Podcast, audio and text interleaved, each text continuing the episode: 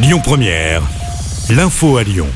Bonjour Christophe, bonjour à tous. Grégory Doucet, le maire de Lyon, demande la dissolution du groupe d'extrême droite Les Remparts. Il interpelle Emmanuel Macron et demande un rendez-vous pour lutter contre, je cite, la recrudescence inacceptable des faits de violence revendiqués par les mouvements d'extrême droite depuis le mois de septembre à Lyon. Une demande qui fait suite à la manifestation non déclarée dans les rues lyonnaises vendredi soir.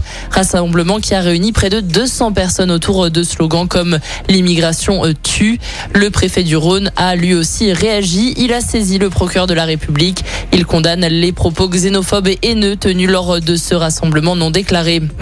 Réveil difficile pour cette habitante de la Croix-Rousse. Au petit matin vendredi, elle a été réveillée par un cambrioleur présent dans sa chambre. Deux complices l'attendaient au bas de l'immeuble. Les trois individus ont été interpellés par la police. Ils ont tous nié les faits. Le principal suspect sera jugé en comparution immédiate au cours de la semaine. Fait divers, euh, toujours, un homme était jugé en fin de semaine dernière pour avoir agressé une prostituée qui lui avait refusé une passe. Les faits se sont déroulés en novembre 2021 dans le 7e. L'individu de 23 ans a été condamné à 24 mois de prison ferme et 6 mois avec sursis probatoire de 2 ans. Ça recrute dans le Rhône. La Poste recherche 120 facteurs en CDI dans notre département, mais aussi 130 saisonniers pour assurer la livraison des colis de Noël. L'entreprise précise qu'il y aura des formations pour bien apprendre le métier, des postes rémunérés à 10% au-dessus du SMIC. Soirée dédiée aux jeunes et à l'engagement écologique. Aujourd'hui, l'association Anciela organise cette soirée sur le thème étudiants une année pour agir.